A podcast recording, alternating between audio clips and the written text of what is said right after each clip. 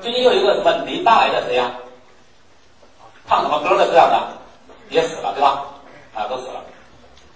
对，也就是说，一个人当他有了症之后到医院治疗的话，可能这个结果和我们想象的完全不一样，完全不一样。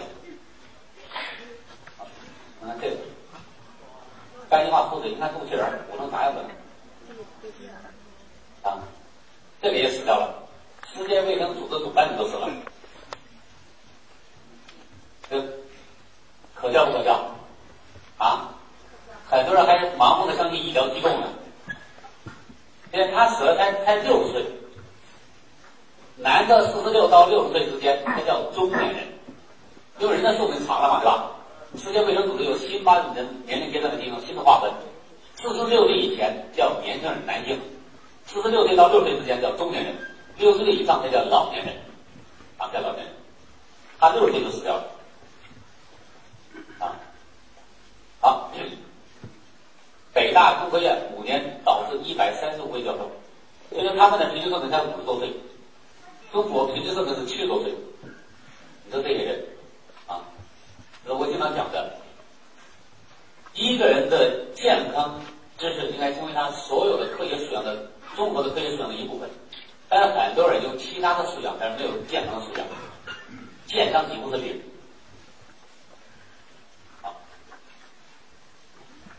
还有病后残疾，像这样就是糖尿病的并发症，加之患许，将来就会截肢，啊，就会截肢，就这样，接下来。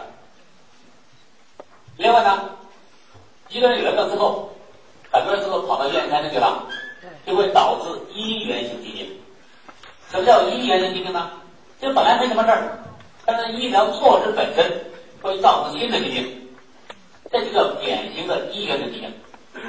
就看出了疾病，啊，看出了疾病。我举一个最简单的例子，大家有没有听说过放疗和化疗这些治疗方式？知道吧？那大家想象，一个人如果没有任何疾病，一个大夫如果化疗药注射在这个这个不是患者的这个健康人身上，你干不干？不干。肯定不干。如果一个医生把化疗药注射一个健康人身上，这一个人发现这个人一定会在法院告他。告他什么罪呢？告他谋杀罪，这是肯定的吧？告他谋杀罪。那大家有没有发现，一个人一旦得了肿瘤呢，花钱让大夫他在他身上做化疗？哎，为什么他这个这个思想发生了一百八十度大转弯？什么病都没有的时候，完全拒绝这个东西，对不对？但是有了这个肿瘤之后呢，花钱送红包呢，让他把这个东西在自己身上用。哎，为什么发生这么大的转变？是因为第一，单得了肿瘤，这化疗药对身体没有伤害了吗？有，伤害是一模一样啊？对，伤害一模一样。那为什么你允许了呢？是因为这时候你的目标不一样了。你健康的时候的目标是保持健康，对不对？对。继续保持健康，继续保持健康需要药物吗？不需要。不仅不需要化疗物，啥药物是不是都不需要啊？对。真的不需要药物。那为什么有了病之后，你你得花钱买这个药呢？因为疾病本身变成主要矛盾，如果你不用药物控制它，人很快就会死掉，是不是？好了，至于它带来的副作用变成次要矛盾了，人总该先活下来再说吧，是这个道理。不是因为这个东西没有副作用的，啊，所以很多人呢，因为这个不懂这个道理啊。他把这个由于急着体现这个主要矛盾，啊，到处用药，而且是过量用药，啊，联合用药，这没想到这个药的副作用比这个疾病本身还可怕。很多人会，不是死于疾病本身，而是死于治疗本身。副标是最典型的治疗过度死掉的。后来大家都都这个炮轰那个专家的时候，给他看病的专家的时候，可以知道那个专家出来怎么解释的吗？说一个人要不要换肝？主要看分成个人意见，他有没有这种意愿，他有没有这种经济实力，他又有钱又想换肝，那我们就给他换肝。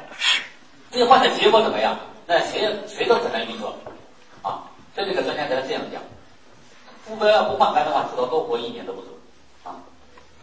好，那个孩子四岁的男童打针输液，用药过量，变成聋哑人。啊中国这样的患者太多了，啊，都是乱用药，用的。啊，减肥药可以得肠癌。清开灵注射液能够引起过敏性休克的不良反应。啊，可根氏注射剂能够引起血管内溶血的严重不良反应。啊，溃断同类的这个抗生素导致指边并合并急性肾功能不全，这个人不就废掉了吗？是这样的。啊，我不知道大家吃药的时候有没有看过说明书？有。认真看过说明书吗？嗯。您啊，您看不懂没关系哈。看不懂没关系，因为他讲的比较专业嘛，看不懂没关系。我是建议大家看哪一项呢？看他的适应症，他是不是有个适应症啊？哇，可能是阴虚，可能是阳虚，对不对？上呼吸道感染，下呼吸道感染，阴道的感感染是这样的。对。啊，这个适应症大概就两行三行是吧？对。啊，有时候说第一、第二、第三、对吧几项对吧？你再往底下看，它的不复反应。对。有的是发生的频率比较高，有的发生频率是比较低啊。对。偶见的偶然的偶，对吧？就是偶见怎么怎么样？但是你会发现，如果你真正读下来了之后，你会发现什么呢？发现它的副作用比正作用大得多得多。正作用可能只有一条两条，对吧？但它的副作用呢十几条。我说的都严肃的敞开写的说明书啊。大家知道这个一个药出来之后，写这个药品说明书啊，是在药厂里面水平最高的人。为什么呢？那个药的副作用很大，他不能真实的表达出来。跟他真实表达出来，下载很多人不敢用，是这样的。对。现在是怎么琢磨这个词啊？怎么琢琢磨这个用语啊？有这么多语言，有特别精妙，是这样的。所以写这个说明书的人的水平是极高的一个人。啊，并且仔细琢磨他字里行间的意思啊。啊，你看，拿铁名字是全身的荨麻疹。啊，输液导致了大包性表皮坏死输液症。什么叫表皮坏死呢？因为我们学美容课的时候是学过皮肤的结构啊，啊，表皮、真皮、皮下组织等等。对。说是分这么几层，都是便于研究。但实际上，我们身上你怎么做也看到，哦，这是什么皮，那是什么皮，你根本看不出来。你一揪的话，是不是全都取出来了？甚至把你下面的肌肉是不是都揪出来了？因为它是连在一起的，相互交错在一起的。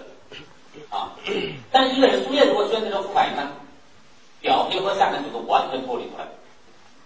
这个什么概念呢？这个图大家可能看不清楚，我给大家描述一下就知道了。大家有没有那个夏天穿过那个塑料雨衣，薄薄的塑料雨衣，贴在身上？但是你穿过雨衣啊，你的感觉是不是不爽吗？哦，天那个那那那个和我们的皮肤是不是分开的？如果出了出了这种情况，输液出了这种情况，下面怎么？下面我们这个表皮啊脱落下来了，就我披了一层薄薄的雨衣一样，是这样的。到下面的处理出来，你说难过不难过？非常难。注意，还有人用药，他说我用的中药，纯中药制剂，没有任何副作用。啊，这个不在一般我们这个消费者的心目中都有这种错误的认识。对。说纯中药制剂没有任何副作用，这是完全错误的概念。我们讲四药三分毒，是不是这样的？所以说光是西药做三分毒，中药没有毒，没这一说。四药三分毒，一点都不假。中药也是一样，我刚才讲的葛根素啊、清开两些都是中药的副作用，啊，都是中药的副作用。那大家在心目中有一个说纯中药制剂没有任何副作用，这个概念从哪来的呢？啊，我再讲一下这概念从哪来的，在这个这篇文章里面介绍的。这概念从哪来的？大家想一下啊。一个药要生产出来的话，它这个流程的话，生产的话，它是一个很复杂的一个流程。像这个这个这个，比如动物实验呐，一期临床、二期临床，包括三期临床是这样的，四期临床都有的。好了，那西药呢，它标准化程度很高，所以说这个现在说要做多临床测试。什么多临床测试呢？新疆弄一个实验基地，上海弄个实验基地，广西弄个实验基地，东北弄个实验基地，河北弄个实验基地，啊，弄找几家医院同时实验这个药。因为西药的标准化程度很高，所以它的可重复性就特别强。大家好好理解，都一模一样的东西，在人上能够重复的结果，有用就有用，没用就是没用，没有什么副作用？大概基本上都有什么副作用？这是西药，它标准化程度很高，所以很容易重复。但大家有没有发现，中医中药从哪来的呢？它的古代的一个经验医学。我们经常讲讲是不是一方水土养一方人啊？那么中医呢？它和现在科学是完全不一样，它是讲一个概念，讲一个什么概念呢？当时没有解剖学，中国没有解剖学，尸体是不能动的，好吧？但是只能观察，观察什么呢？这个人发烧，跟他跟他拉肚子，这都叫症状，是这样的。头疼啊是个症状，痒啊身上痒是个症状，它不是疾病本身，它是个症状，好吧？这个中医呢主要是解决症状的这个原始。这个人头疼、睡不着觉、拉肚子、恶心，都是症状。对。什么病引起症状？中医不知道，光知道这种症状。那就既然是症状，这个症状那就不正常嘛，对吧？这就难受。那怎么把这个症状消失呢？那他的理论记录就是症状消失了，实际上他的病是没消失了。你没病就没这种症状嘛，对吧？之所以有这种症状，是他背后一定有个病，什么病你不知道啊？就用中医呢，还有他在描述这个东西。那怎么解决呢？古代有没有那么先进的科学技术？他唯一能做的，会让这东西休息下来。大家没有看，到现在为止，我们都这样。第一个人有了病之后，基本上两个最常见的反应。第一个呢，是不是休息啊？没干活。第二个呢，是不是吃好的？吃好的，好了。他吃什么好的呢？就在在这找嘛，对不对？啊，找吃好的。那么在古代都有什么东西呢？只能吃植物，对不对？这个我们食物的来源，对吧？它吃的什么植物呢？都是鲜活的植物。因为古代没有冷冻设备，也是也没有干燥设备啊？鲜活的植物，然后呢，是不是还有一些动物啊？鸡呀、鸭呀、鱼啊，是这样的啊？鸡呀、鸭、鱼啊，包括一些还是有的说的是鹿茸啊什么的，这个什么的，那个这个这个这个其他的这个这个熊掌啊。我估计那时候古代人就那些体格，打一只熊也不容易，是不是？想追上鹿是不是也不也困难吧？但绝大多数植物的鲜活的植物的根茎叶花果实。啊，它能熬一熬，再喝喝。那喝了呢，有的呢，他的那个症状就消失了。哎，这个人是有个经验呐。对。凡是这种症状人呢，你看，喝了这东西，吃了这东西的组合呢，症状就消失了。那如果过段时间，这个这个附近呢又一个人有这种症状，这个郎中是不是又拿过来试一下？对。一试的话，哎，又有效。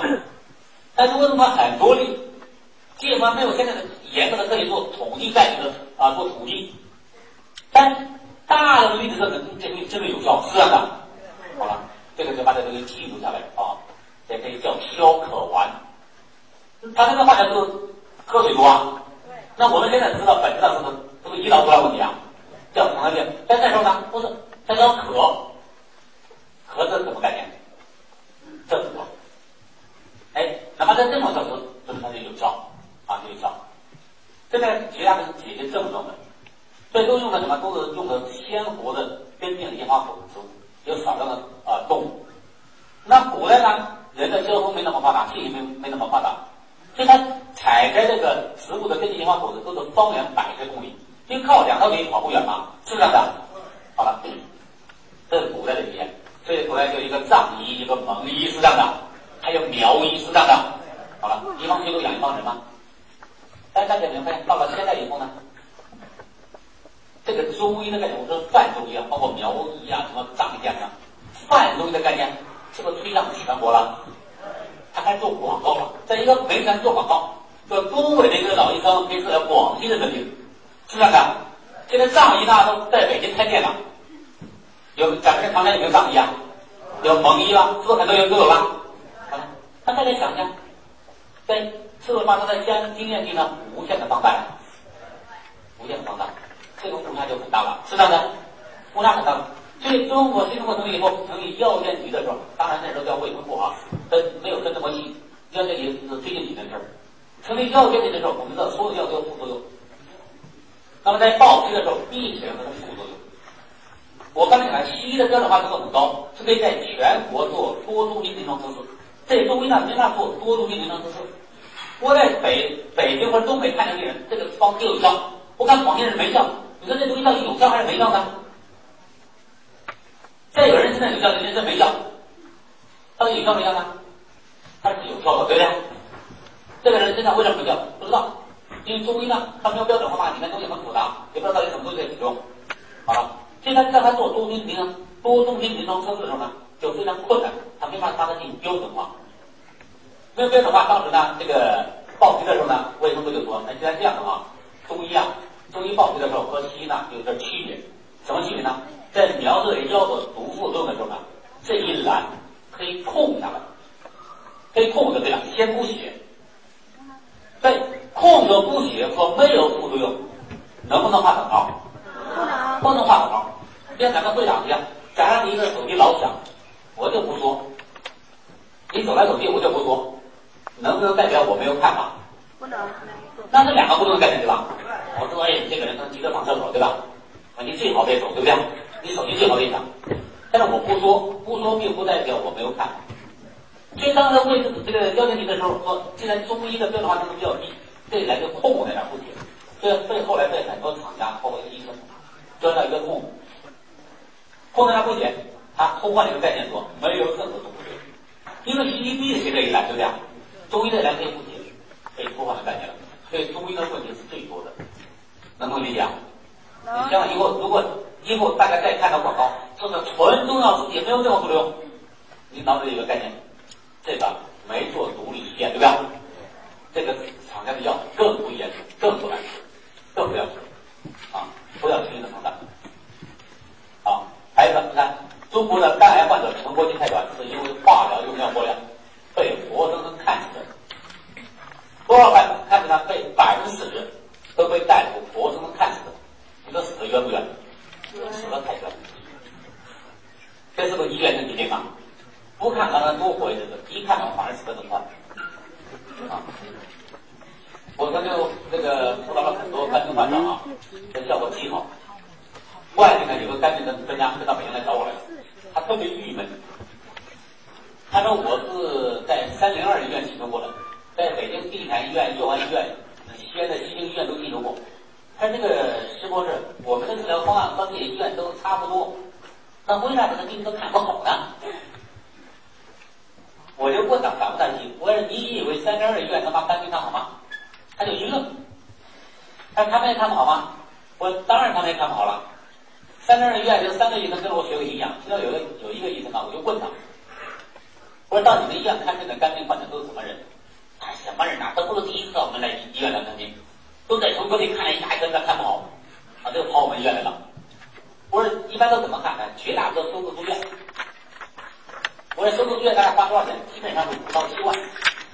啊，这个出院了，我是不是看好出院了？不是，没钱了。啊，没钱出院了。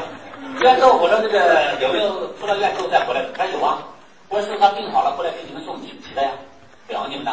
哎，不是，又又中了。那我说有没有出院之后不回来的？他有，我怎么好了？他不是死了。三十二院就看这么两类病人，说这个专家号就是专家，三个专家呢，他特别郁闷，他为啥看不好？我就跟他讲，我说三零二医院看不好，他接着问我一句，他说为什么？我也给他讲了一个最简单的道理，我说你们怎么看的？他怎么看呢？该吃药吃药，该打针打针，是不是？常见的啊。你在肝炎阶段、肝硬化阶段也没有什么手术方案，对不对？有手术方案的话，也是什么？也是又救一个、抢救的，对不对？也是治疗肝病本身的。好了，该该吃药吃药，该打针打针。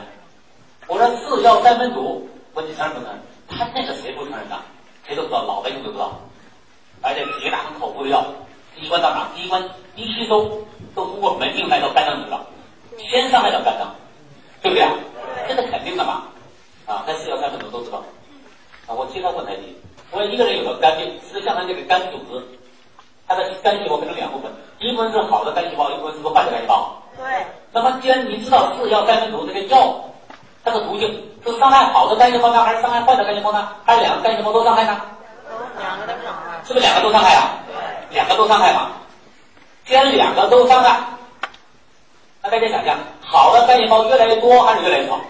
少。好的肝细胞是不是越来越少啊？既然好的肝细胞越来越少，那么肝功能是越来越好还是越来越差？是不是越来越差？对。他是这样回答，他说越来越差。我说你的肝病患者是不是都属于肝功能衰竭？我一说，他一愣，他是不是？那么复杂的肝病问题到底该怎么那么简单呢？我说不是这个东西本身复杂，本身很简单，说是你们把他弄复杂了。因为很多患者也是这样，如果你把他治疗方案做的很简单的话，觉得就是医生没本事。大家有没有发现，我们经常跟别人做营养配方的时候，他看不起我们。对。你到医生那看病，假模假样开点药对吧？啊，回去吃吧，过两个月再来复查。过两个月复查，你会吃好没吃好吧？没吃好。没吃好怎么办？那大夫还不行吗，还是呼喝呼地钙啊，还疼啊，还痒啊，对吧？那大夫怎么说？要要不换个药对吧？换药有没有换好啊？没有，还没换好，你就能再说很很久，因为它能换药对吧？换来换去，换来换去，对不对？啊，我们营养素呢，一开就这几样，对吧？对我上次在外地咨询的时候，有一个中年男的被一个营养人员带来了，晚上在那观察，一屋的人，啊，这个事情完了，那个事情，事情完了之后都走了。说这个男的呢一声不吭，他带下来也走了。哎，我想这家伙来了之后肯定有问题来的，对吧？结果一句话不多的走了，到底啥事儿啊？后来就问，说谁带来的？咋回事儿？这个家伙怎么一看就像个新人，对不对？啊，到底这个医生人员呢，还是个患者呢？怎么一声不吭的走了呢？后来带他来那个医生人员呢，就讲，哎，师傅，我说了你特别生气哈。我说不是什么事你说？但那个那人说你是个骗子。哎，我说他怎么说我是个骗子啊？我说这脸长得也不像骗子啊。他不是，他在那观察，观察呢，观察你一直在那开开这个病那个病对吗？就那几样，打不来打不进，打不来打不进。在这这有没有这样这样想的？有这几样对吧？这个蛋白质啊、B 啊、钙啊、C 啊，对吧？还有的把它总结成四大金刚，对不对？啊，就那几样倒不来倒不去。啊，但是医生看病绝对不会这样。不同的病是不是开的药不一样啊。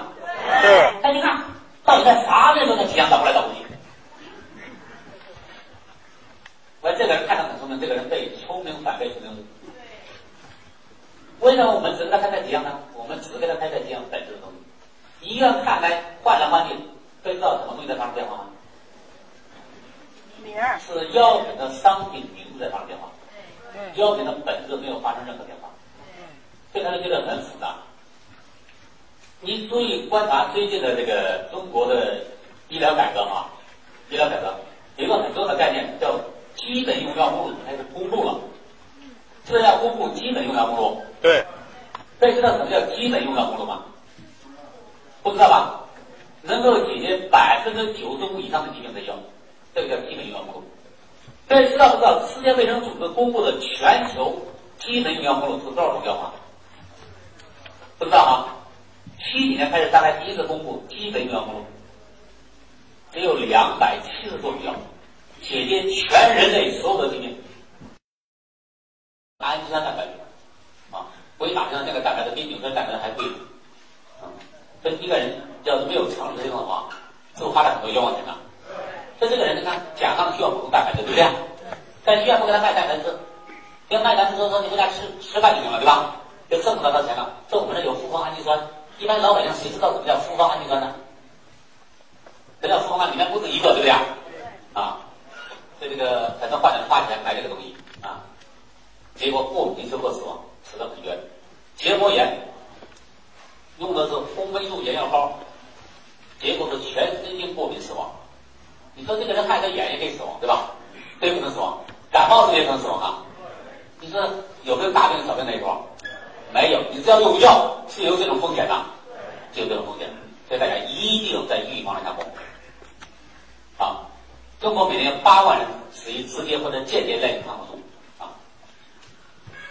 中国的患者超时、超量、不对症使用，或者没有按严格规范使用抗生素，造成抗生素滥用啊，这非常可怕。其中有一年的三幺五就专门讲过这事儿了，啊，这个都讲到了，非常可怕啊。像链霉素、兴大霉素引起的眩晕、耳鸣、耳聋、肾脏损害这太多了就，啊，氯霉素最容易引起的就是再障。好，那要跟你讲，中国目前处于药品事故爆发期。我刚才跟大家讲过了，国家药监局每年批准上万新药，引来哄堂大笑。我刚才讲了，中国每年应该批准多少新药比较合理？五到七种。刚才那二百多种是基本用药目录，国家要公布的啊。每年批准的新药大概只有五到七种，因为中国在科研上的投入，很多药种根本没有研究机构的，是真的啊。就这个科研实力在那放着呢，不可能太高啊。大家看看没看？四毛钱一支的注射用维生素 C，改名两个汉字维 C，就卖到二十三元。零点零三元就是三分钱一片的阿司匹林改名巴尼尔，价格就猛增二十倍。某常用抗生素用有注射剂改为了冻干粉针剂，每次价格立马从原来的二十四元上涨为一百四十八元。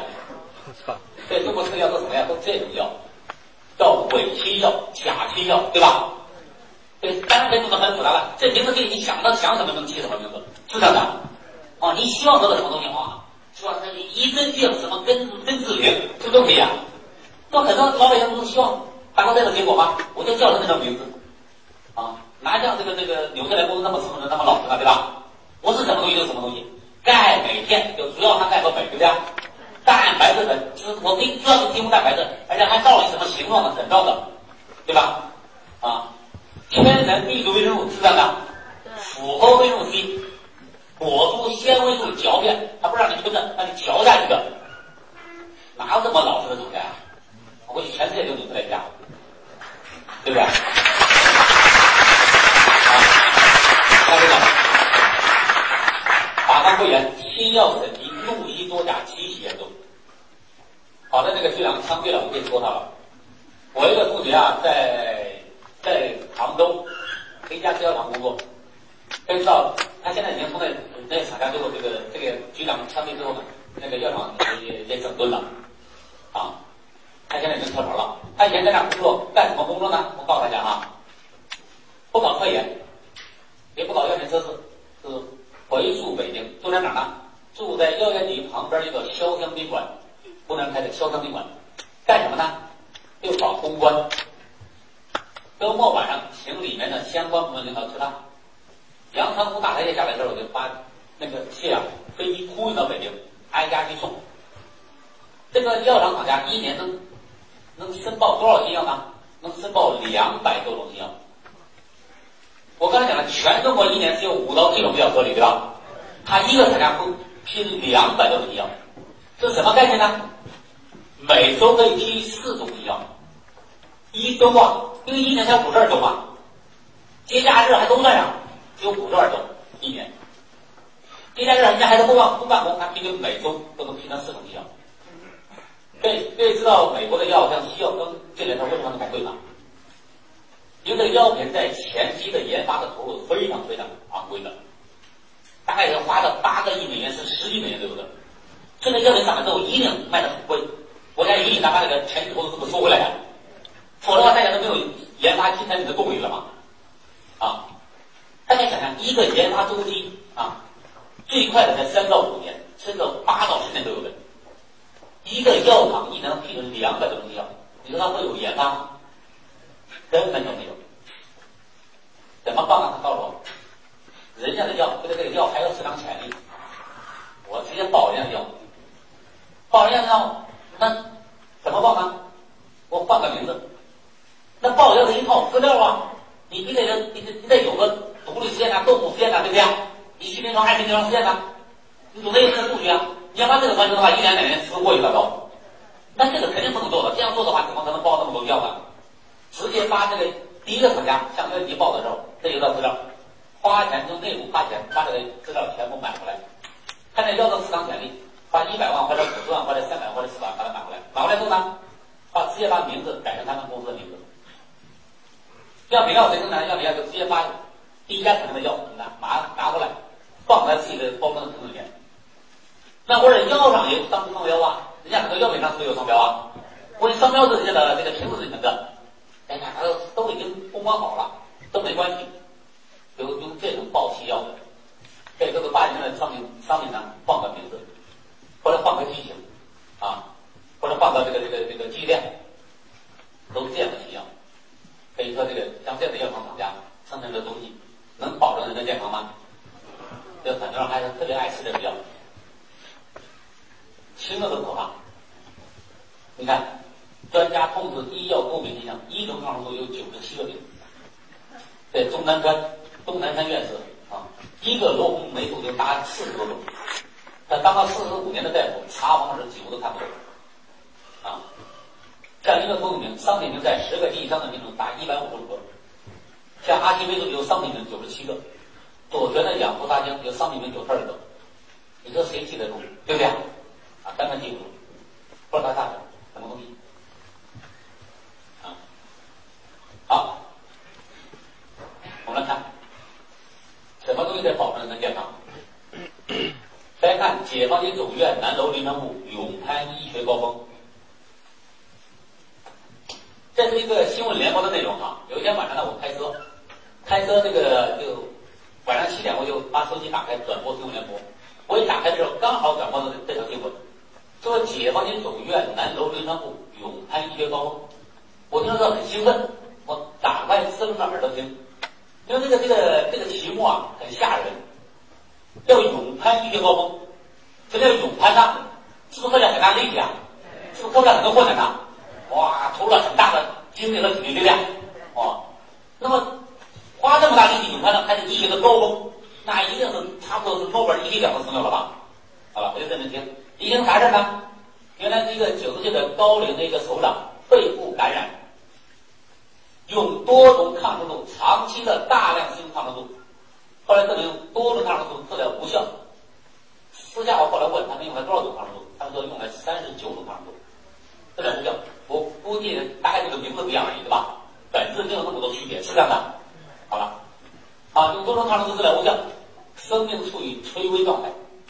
在这时候治疗小组呢分成两派，一派说应该这样治，一派说应该那样治。但治疗意见不统一的话，那主治医生也不敢治了，怕得罪人嘛，对吧？啊，都很有名，都是专家。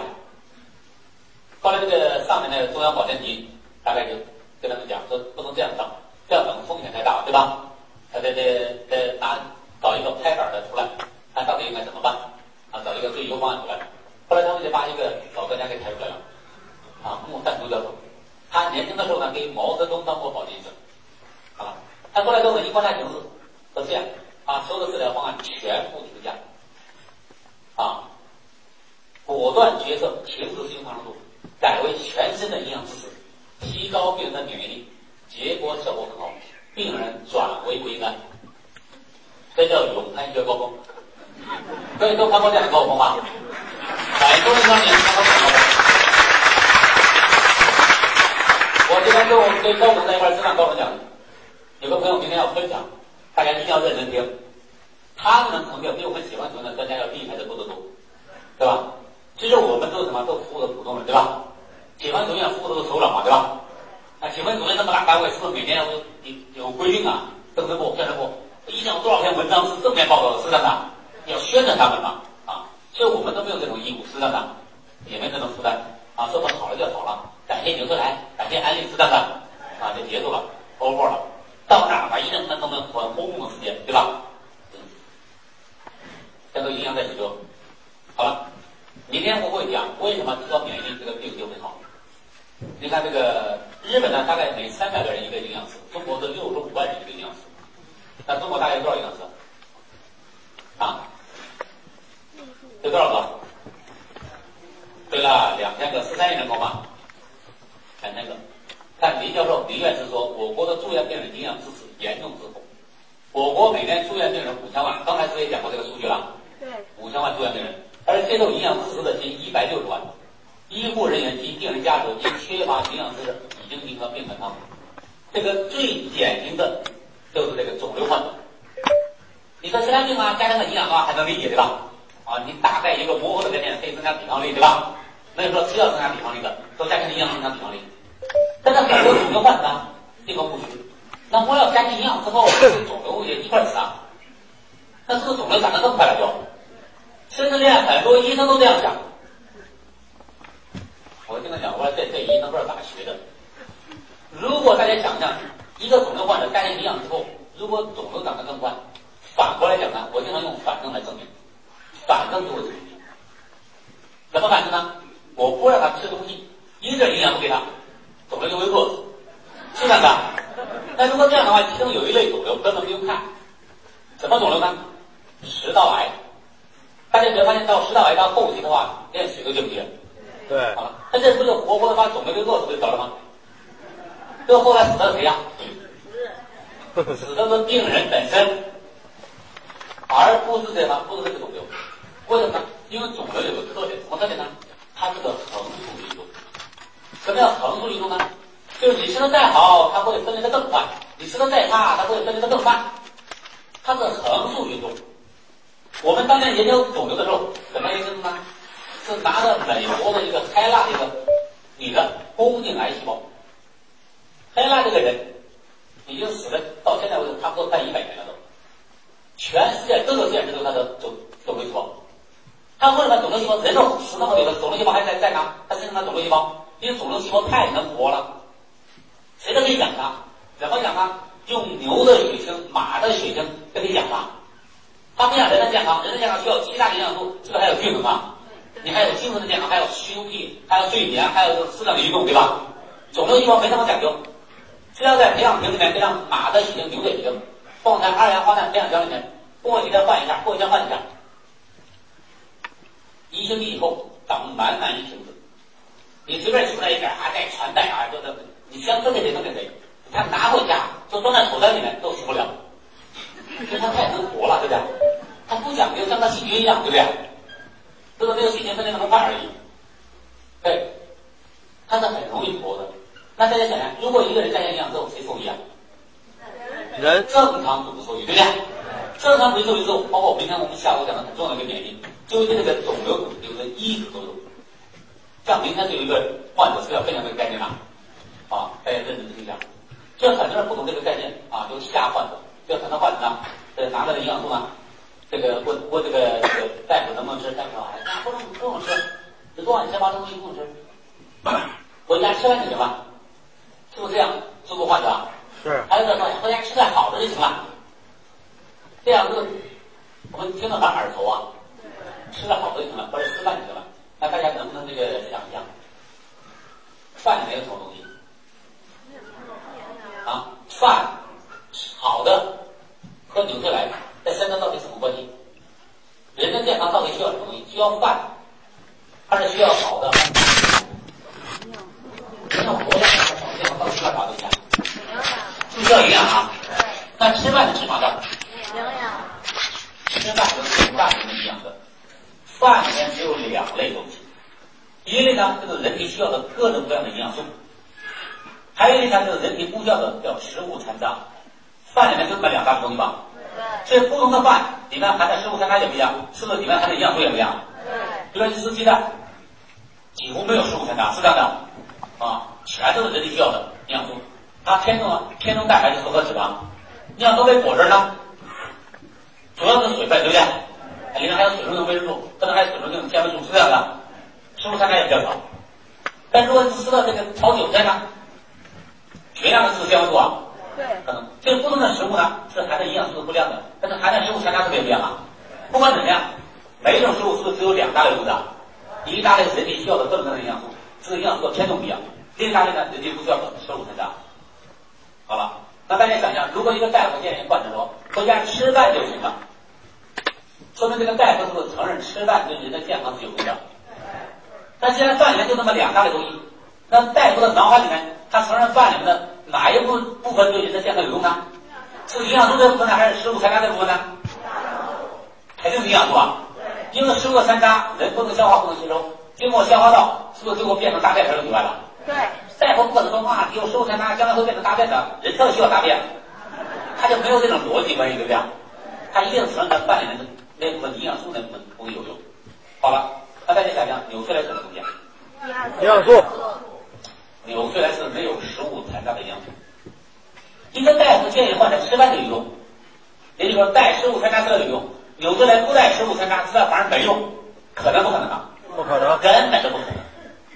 大家有没有发现，有时候大夫说这些话的时候还理直气壮的？是。啊。但本来就很矛盾、很可笑的事情，还说的理直气壮。为什么理直气壮？哎，这个跟他讲的无知的无畏，不懂就不知道害怕。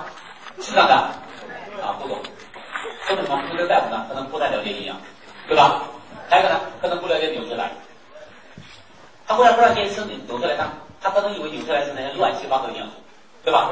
他断食的时候呢，不仅没帮助，反而有害，对吧？他把那些不良的产生出来了。但是如果知道纽崔莱咋回事的话，纽崔莱能不能吃？能。能啊，一点食物残渣都没有吗？以前的蛋白质粉吸收率是不是百分之九十六？对。改良之后，现在吸收率多少？啊，百分之一百了嘛？百分之一百了，是不是没有食物残渣了？啊，那大家想想什么叫好的？什么叫好的？有的大夫说回家吃点好的就行了。哎，对了，好的就是营养素含量高，食物残渣含量少。以前在我们老百姓的心目中，什么叫好东西？鸡、鱼、肉。蛋奶，对吧？鸡鱼、肉蛋奶什么东西啊？这个食物参加这个基地啊，对，绝大部分人都可以用，对吧？这这些好东西。那纽特来看，一点食物参加都没有吗？这是最好的东西啊，这是最好的这让你吃饭，但是不让吃最好的东西，矛盾不矛盾？非常矛盾。这就是说明这个大夫呢不太了解啊营养的概念啊。卫生部副部长讲，中国人需要一场健康革命，主要是饮食的革命。饮食是什么概念？是营养的概念呢？营养是个学术的名词，对吧？饮食吃饭是老百姓说的话。好，这是给大家看这个题啊，我这个有一天呢，这个坐火车出差，出差呢，这个我到那个包厢里面一看，好几个人都拎着一个文件袋，就在上面写的什么？写的猪营养国际学术研讨会。我看了一愣，就是在十一月这个三十一号啊，啊十二月到十二月一号，十二月一号我出差，我一看，我说猪还有人关心猪的营养啊，人的营养很多人都关心，还有人关心猪的营养，我特别好奇，我就开始上网啊，无线上网就开始检索这个词，一检索，我十二月一号晚上出来的，刚好他们会议结束啊，说猪营养国际学术研讨会在京举行，你看。十一十一月三十号到十二月一号，在北京友谊宾馆举行。参会人员多少人呢？一千人。刚才讲了，几个数据：中国多少人有一个营养师？六六十五万个营养师。中国十三亿人口，是不是才两千个样子啊？对。各位能不能大致估算一下，中国有多少头猪？你看没有十三亿头猪吧？没有。光参会人员都一千多人，没有参会的人员不这么多啊？所以大家想想，如果猪都生长需要营养的话，人成长需要不要营养？所以很我们老讲营养，他可能还觉得很可笑。我刚讲了营养课啊，我讲的这个，我大家好，我是妙妙老师。近几年啊，体重管理的市场需求可以说是越来越大了。无论是网络上还是大街小巷，我们随处可见各种与管理有关的信息。而身边的朋友、家人啊，也慢慢开始意识到体重管理的重要性，也都陆续的加入到这个大军中。而且呢，从市场数据来看呢，单从的体重管理需求也是不断扩大。从二零一九年的一百一十五亿到二零二零年的一百三十八亿，同比增长有百分之十二点五。而且呢，看这个势头啊，未来的五年会不断的增长。而且猪呢也不是每个猪都猪这个盘子可以说是一吃的好的呢，那就没事儿。而在就是昨天找了死的早的话市场，也有这个猪过一段这猪还没事？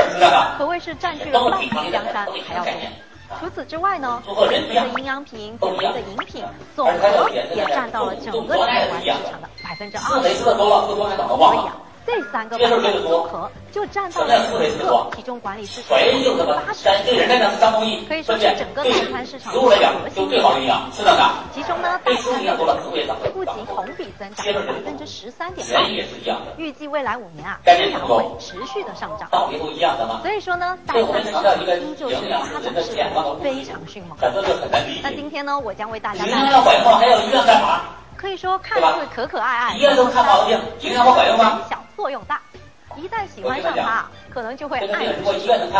那么这款全新的植物营养蛋白饮具体有哪些特质呢？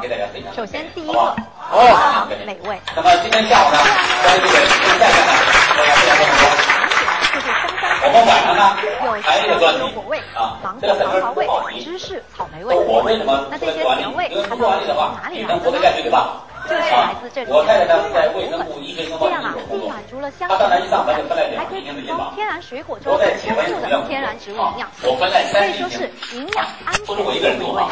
第二，金卡低脂，这瓶呢有四十五克，但是里面的脂肪含量却只有一点多，所以啊，它的热量只有一百三十二卡，不到一十克的热量。那第三呢？高蛋白高纤维。既然啊，名字就叫蛋白饮，它的蛋白质就非常突出了。一瓶蛋白饮中所含的植物蛋白质含量高达十二点二克。